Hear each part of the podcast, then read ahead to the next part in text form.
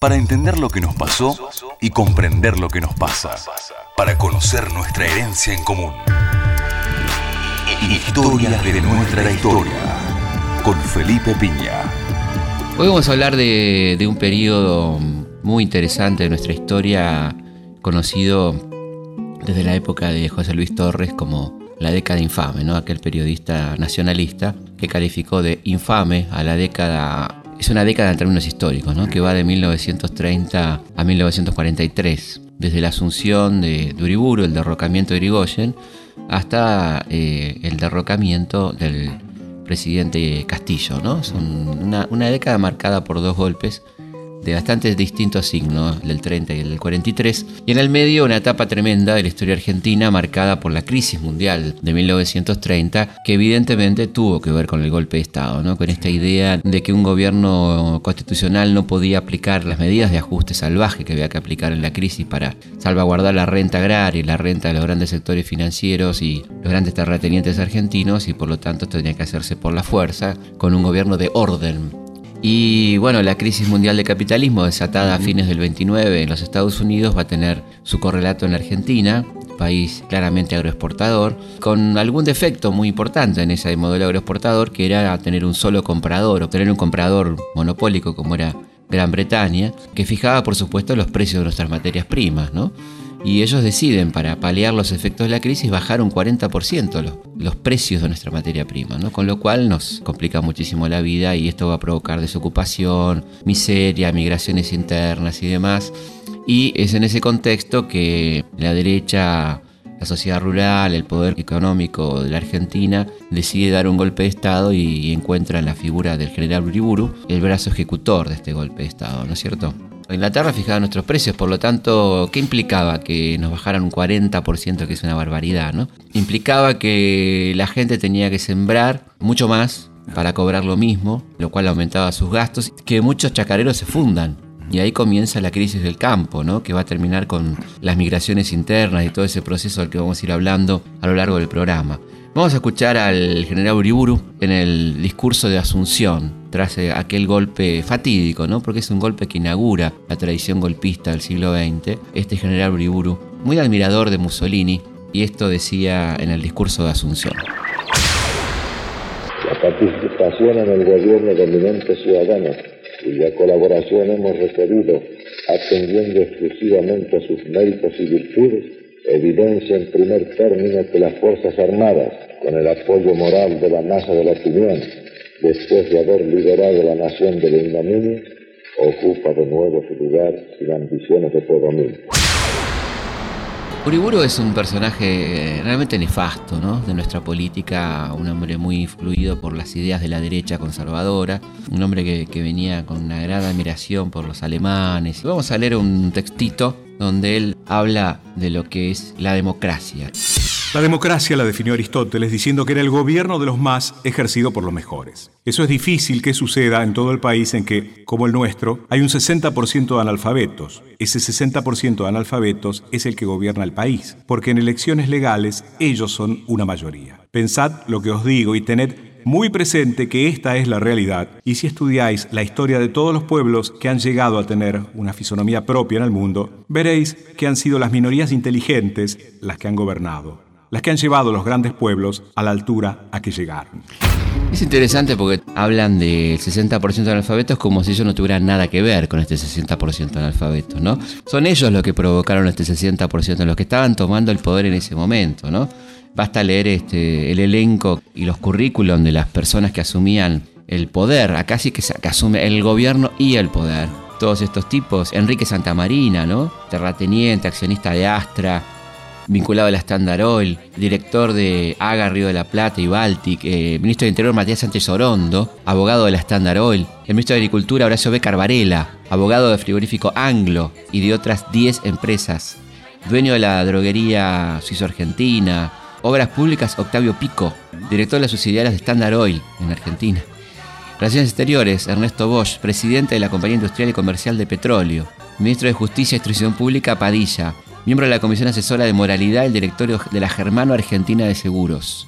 Ministro de Hacienda, Enrique Pérez, presidente de la Unión Argentina, primera fábrica de manteca del país. director del Banco de la Nación, miembro de la Comisión Directiva de la Sociedad Rural y presidente del Banco Hipotecario.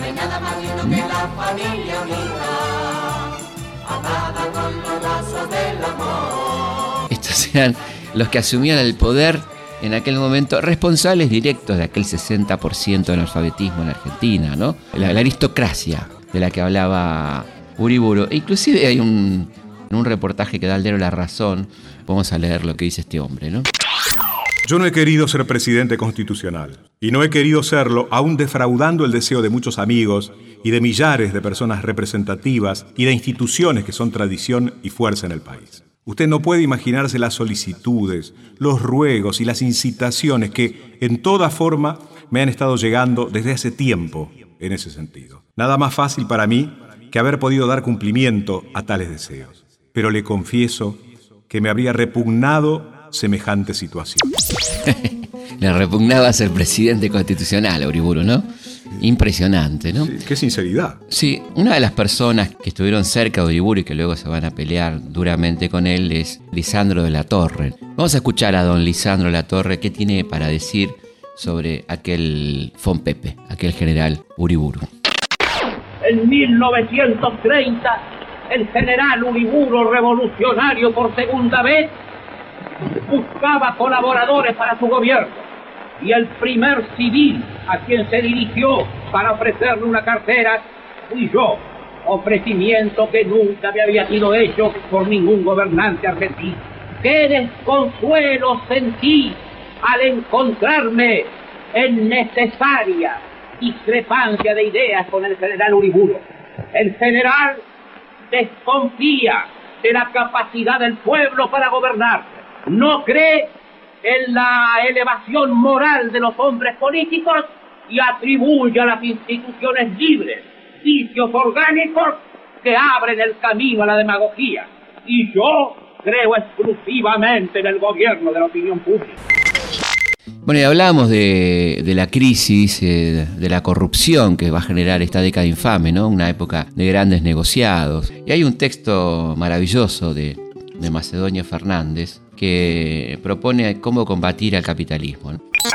La única forma de terminar con el capitalismo engreído sería declarar a un hombre propietario de todo lo que hay en el mundo y a todos los hombres sus inquilinos. Entonces ese individuo se moriría de rabia al no poder canallear ni ganar nada con destruir una cosecha de café o tabaco o viñas, y por un segundo acto declararía dueños a todos para poder volver al deleite de robarlos y usurearlos. Pero me es más repugnante el individuo que al mismo tiempo que es dinerista, es político. Los millonarios desdeñan ser presidentes o reyes o ministros, los consideran como parte del servicio doméstico. Los repugnantes son los presidentes o ministros que trafican y dirigen sociedades anónimas. Es decir, todos estos personajes que acabamos de nombrar que integraban el gabinete del general Uriburu, ¿no? Con, la claridad de siempre, el queridísimo Macedonio Fernández, ¿no? Es interesante recordar que muchos de nuestros historiadores de la derecha, que algunos se reconocen como tales y otros siguen diciendo que son progresistas, discuten que la década infame haya sido infame. Siempre uno pregunta, bueno, ¿cuáles son los argumentos a favor de que la década infame no haya sido infame? Estamos hablando de una dictadura, pasamos luego a un régimen fraudulento, es cuando Uriburu fracasa en su intento de, convocar elecciones, tenemos fraude, tenemos autoritarismo, tenemos corrupción y también tenemos torturas escandalosas. La división de orden social dirigida por el comisario Lugones, eh, Polito Lugones, el hijo de, del poeta. Y es interesante ver estos testimonios, uno de ellos presentado en el Senado por el diputado Palacios, donde habla de cómo eran las torturas, por ejemplo, en alguna de las cárceles de Buenos Aires, ¿no?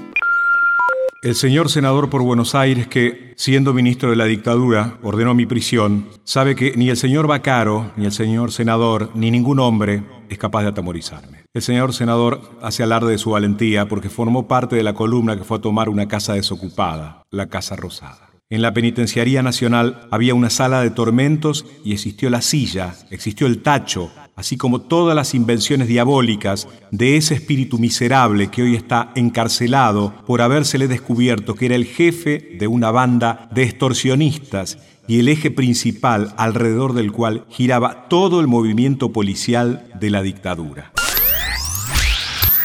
El señor senador no es otro que Matías Sánchez Orondo, ministro del Interior de Uriburu, que reacciona muy airado cuando Palacios denuncia las torturas y dice lo siguiente.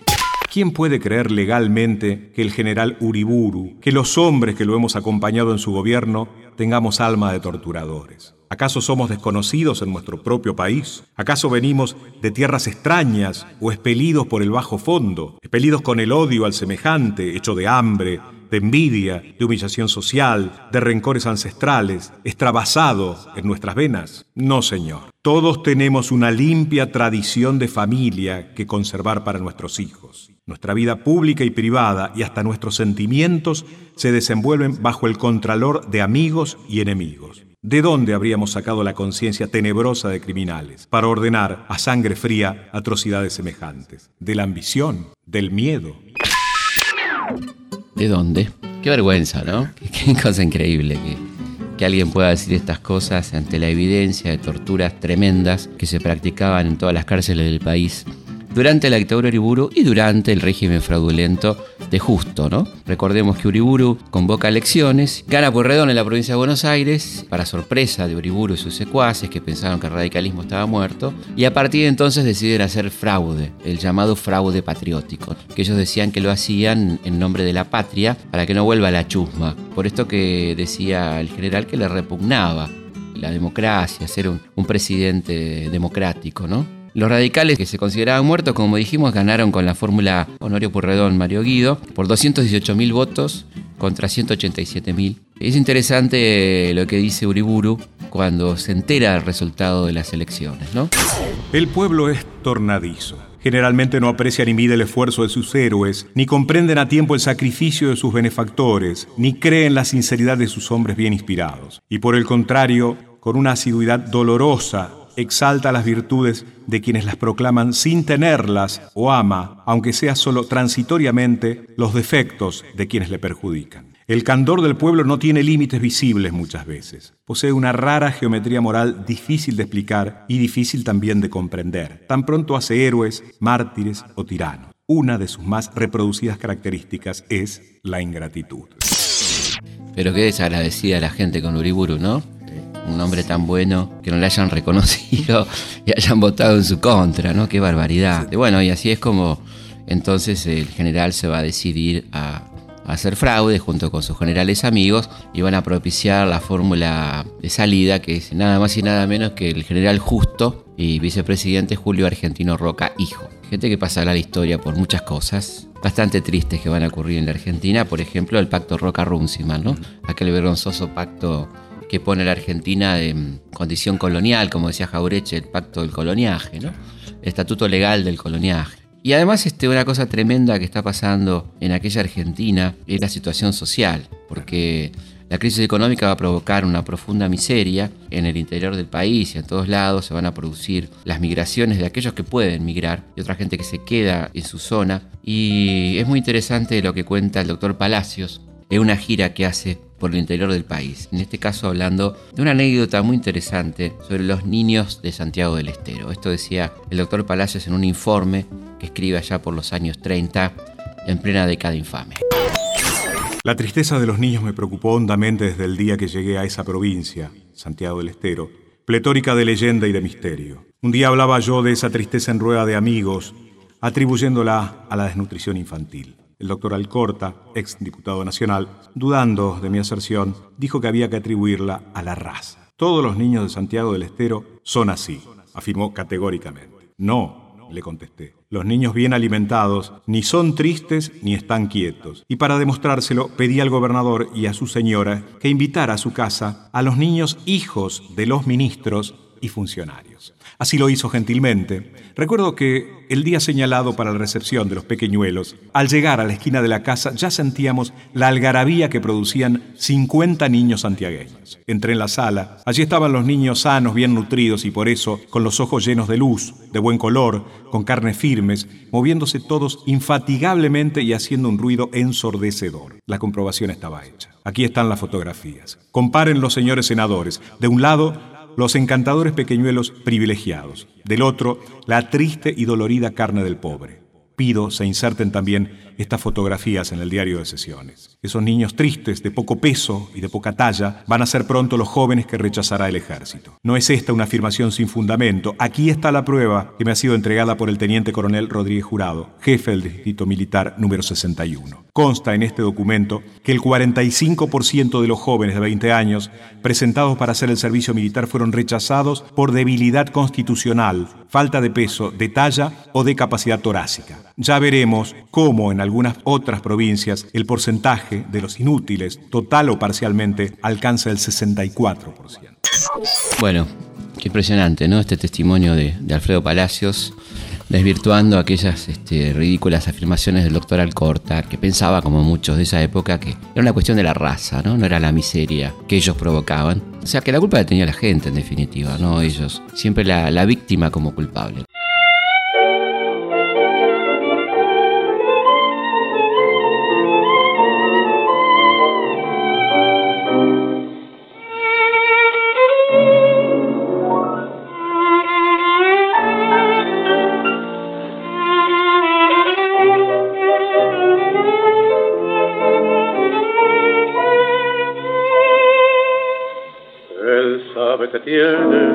Largo rato, la sentencia en fija lo va a hacer sonar.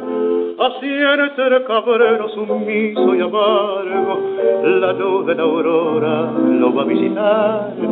Quisiera que alguno pudiera escucharlo en esa elocuencia que la pena da. Y ver si es humano querer condenarlo por haber robado un cacho de pan. Sus hijos no lloran por llorar, ni piden vasitas, ni chiches, ni dulce señor. Sus hijos se mueren de frío y lloran hambriento de pan. La abuela se queja de dolor, doliente reproche que ofende a sombría también su mujer es cuálida y flaca, en una mirada toda la tragedia le ha dado a entender. Trabajar a dónde, extender la mano pidiendo al que pasa limona, ¿por qué recibir la afrenta de un perdón hermano? El que fuerte y tiene valor y altivez, se durmieron todos, cachó la barreta, si Jesús lo ayuda, que ayude esa paz.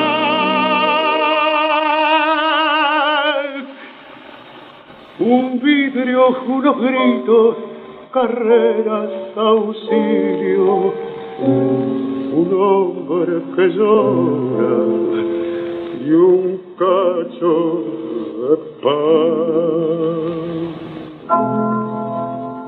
¿Cómo siguió esta historia ¿no? de esta miseria programada, de este intento de un Estado interventor pero muy distinto del Estado interventor norteamericano, ¿no? el famoso New Deal. En la época de Roosevelt, el Estado interviene en la sociedad y en la economía, o sea, atendiendo a los desocupados, subsidios para desocupados, construcción de viviendas, bueno, aquí nada de eso se hace, lo que hace el Estado interventor de los 30, particularmente durante el gobierno de Justo y parte del gobierno de Ortiz, es garantizar la renta agraria. ¿no? El Estado interviene para garantizar a la clase dirigente, esa minoría de minorías, que no se perjudique su renta en medio de una miseria total y generalizada del país. Es realmente impresionante un documento que yo publico en Mitos 3 de uno de los dirigentes de aquel momento, orgulloso por el nivel de despidos que habían logrado dentro del Estado. ¿no? Esto lo decía Enrique Uriburu en un discurso frente a la Bolsa de Comercio. Alrededor de 20.000 personas han sido separadas de sus puestos por razones de economía en los distintos ministerios, sin contar las reparticiones autónomas en las que las cesantías fueron también apreciables, como en los ferrocarriles del Estado, con 3.500 personas, y el Consejo Nacional de Educación, con 14.000. Habría sido posible llevar mucho más lejos esta cifra, pero es evidente que en los momentos actuales la aplicación de esta idea hubiese traído serias perturbaciones sociales que deben evitarse a toda costa. Impresionante, ¿no? El señor Uriburu contento por toda la gente que había echado. Acá tenés al Estado interventor, ¿no? Se hace un censo de desocupados en 1932 que dice que hay 393.997 desempleados. Escalabrino Ortiz desconfía de esta cifra y dice, por la policía, que fue de puerta en puerta indagando la existencia de araganes obligados, que todos negaban por temor a que quisieran ser encarcelados, hay en Argentina más de 3 millones de hombres inactivos, que vegetan perseguidos por la policía, la crítica de los diarios y la más indigna miseria. Qué impresionante la síntesis de Scalabrini, ¿no? Esta cosa de que encima que estaban desocupados, la prensa los criticaba, ¿no? Dos subtemas, Villa Desocupación. Villa Desocupación, lado, acá y- lo tenemos a Juan José Real hablando de eso, ¿no? Una- un historiador de, de la izquierda argentina contando justamente esto. Vimos aparecer en Puerto Nuevo una inmensa aglomeración que no podríamos llamar, como hoy, villas miseria ni ranchos. Eran una especie de tabucos, chozas misérrimas que se extendían por cuadras y cuadras. Vimos aparecer debajo de los puentes de esos ramales que atravesaban Avellaneda, desde Puente Alsina a Docsud, masas de hombres sin trabajo y sin pan, que durante el día deambulaban por la ciudad solicitando trabajo o ayuda. Llegaron a instalarse ollas populares donde los desocupados hacían cola con sus tachitos de lata, esperando una sopa lavada. El hambre se retrataba ya en los rostros, en la ropa. Bueno, ese era un poco el panorama de aquella década que los historiadores autodenominados serios dicen que no existió la década infame. ¿eh? No fue infame. Eh, no fue infame. De ahí la seriedad de los historiadores serios, ¿no? ¿Sabes en qué se nota también en los tangos? Claro, bueno, justamente a eso, a eso iba. Mira, me leíste Hizo la mente. muchos años. y esto decía justamente un tango de 1932, nada más y nada menos que de Dante Lingera, llamado Trapos al Sol. Hoy va al cielo cualquier asesino y le hacen estatua al ladrón. Ser derecho, compadre, es un cuento. Ser de línea es vivir al revés. Si querés un monumento, hacete amigo del juez. Laburar bate siempre la gente. Por el yugo sos pobre y comés. El que yuga será muy decente, pero el vento lo tiene el burgués. El estudio es también un registro en que marca el varón lo que da. Más de un burro llegó a ser ministro. Estudiá, pues, mijito, estudiá. Y cumplí con la santa capilla. Anda bien con el diablo y con Dios. Sé creyente como mi abuela. Nunca faltes a la procesión. Y aunque seas corredor de quiniela, confesate y seguí el jarandón. Y aunque hayas despachado a unos cuantos, vos cumplí con la iglesia y los santos. Y reíte de Pedro y de Juan. Hace caso, yo sé lo que digo. Sé filósofo, reo, truán. Vos sabés que unos plantan el trigo y otros ranas se morfan el pan. Qué impresionante, ¿no? ¿Por qué decimos que el tango es una de las canciones populares más extraordinarias del mundo, ¿no? Por estas cosas, por esta, este contenido, ¿no? Estas letras tan profundas. Registro de una época donde poco se podía escribir, poco se podía decir. Y ahí está este, el registro social del tango, ¿no? De gente muy culta, como eran los tangueros, los letristas de tango, ¿no? Todos estos tangos maravillosos de, de la década infame, los llamados muy bien como tango social.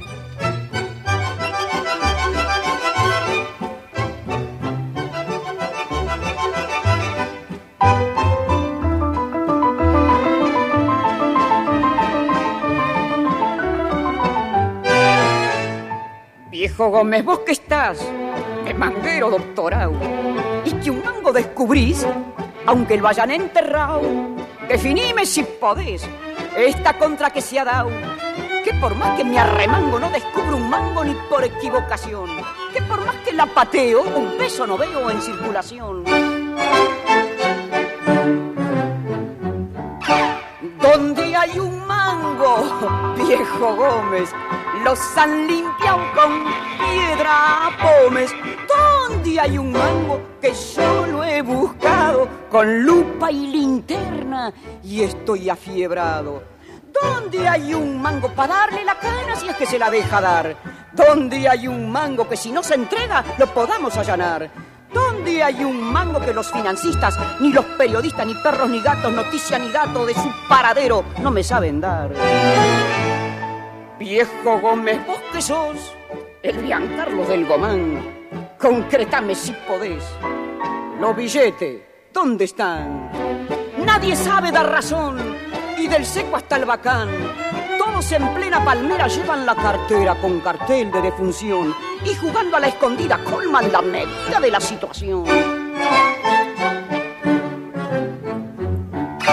¿Dónde hay un mango? Viejo Gómez, los han limpiado con piedra pomes. ¿Dónde hay un mango? Que yo lo he buscado con lupa y linterna y estoy afiebrado ¿Dónde hay un mango para darle la cana si es que se la deja dar? ¿Dónde hay un mango que si no se entrega lo podamos allanar? ¿Dónde hay un mango que los financistas, ni los periodistas, ni perros, ni gatos, noticias ni datos de su paradero no me saben dar? Concretame si sabes. Lo billete, ¿dónde están? Historias de nuestra historia. Con Felipe Piña. Bueno, esta década infame, la década que va del 30 al 43, tuvo de todo, como decíamos, tuvo fraude, tuvo tortura, tuvo el pacto Roca-Runciman, este, este pacto vergonzoso que nos ataba económicamente a Gran Bretaña, tuvo los negociados ¿no? de la carne, de la, de la CADE, horribles actos de corrupción avalados por el gobierno, el gobierno participe absolutamente de estos actos. Y también el fraude, ¿no? Decíamos como una cosa constitutiva dentro de lo que era aquel régimen de, la década infame. Y el genial Roberto Art escribe este texto con el que nos vamos a ir despidiendo, hablando de, lo que era la política en los años 30 y diciendo que él quería ser diputado. Aspiro a ser diputado porque aspiro a robar en grande y a acomodarme mejor. Cierto es que quiero robar, pero ¿quién no quiere robar? Mis camaradas también quieren robar, es cierto, pero no saben robar. Venderán al país por una bicoca y eso es injusto. Yo venderé a mi patria, pero bien vendida. Yo remataré al país en 100 mensualidades, de Ushuaia hasta el Chaco boliviano. Para robar se necesitan determinadas condiciones que creo no tienen mis rivales. Ante todo, se necesita ser un cínico perfecto, y yo lo soy, no lo duden, señores. En segundo término, se necesita ser un traidor, y yo también lo soy, señores. Saber venderse oportunamente, no desvergonzadamente, sino evolutivamente. Y no solo traficaré el Estado, sino que me acomodaré con comerciantes, con falsificadores de alimentos, con concesionarios, le regatearé el pienso al caballo del comisario y el bodrio al habitante de la cárcel. Y carteles, impuestos a las moscas y a los perros, ladrillos y adoquines. Y si ustedes son capaces de enumerarme una sola materia en la cual yo no sea capaz de robar, renuncio ipso facto a mi candidatura. Incluso me propongo vender el Congreso e instalar un conventillo o casa de departamentos en el Palacio de Justicia, porque si yo ando en libertad, es que no hay justicia, señores. Qué grande, ¿no? Roberto Art, uno de nuestros grandes, sin ninguna duda, aspirando a ser diputado en aquel mundo fraudulento de la década del 30.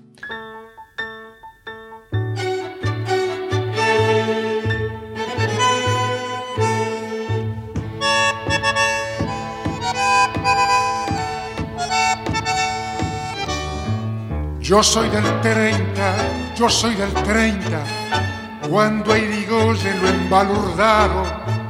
Yo soy del 30, yo soy del 30, cuando a Carlito se lo llevaron, cuando a Corrientes me la ensancharon, cuando la vida me hizo sentir. Yo soy del tiempo que me enseñaron las madrugadas lo que sufrí desde entonces tuve de amigos a Homero Mansi, dice Poli, y así he vivido sin claudicar, a veces bien, a veces mal. Yo soy un cacho de Buenos Aires, hecho a cortadas y diagonal.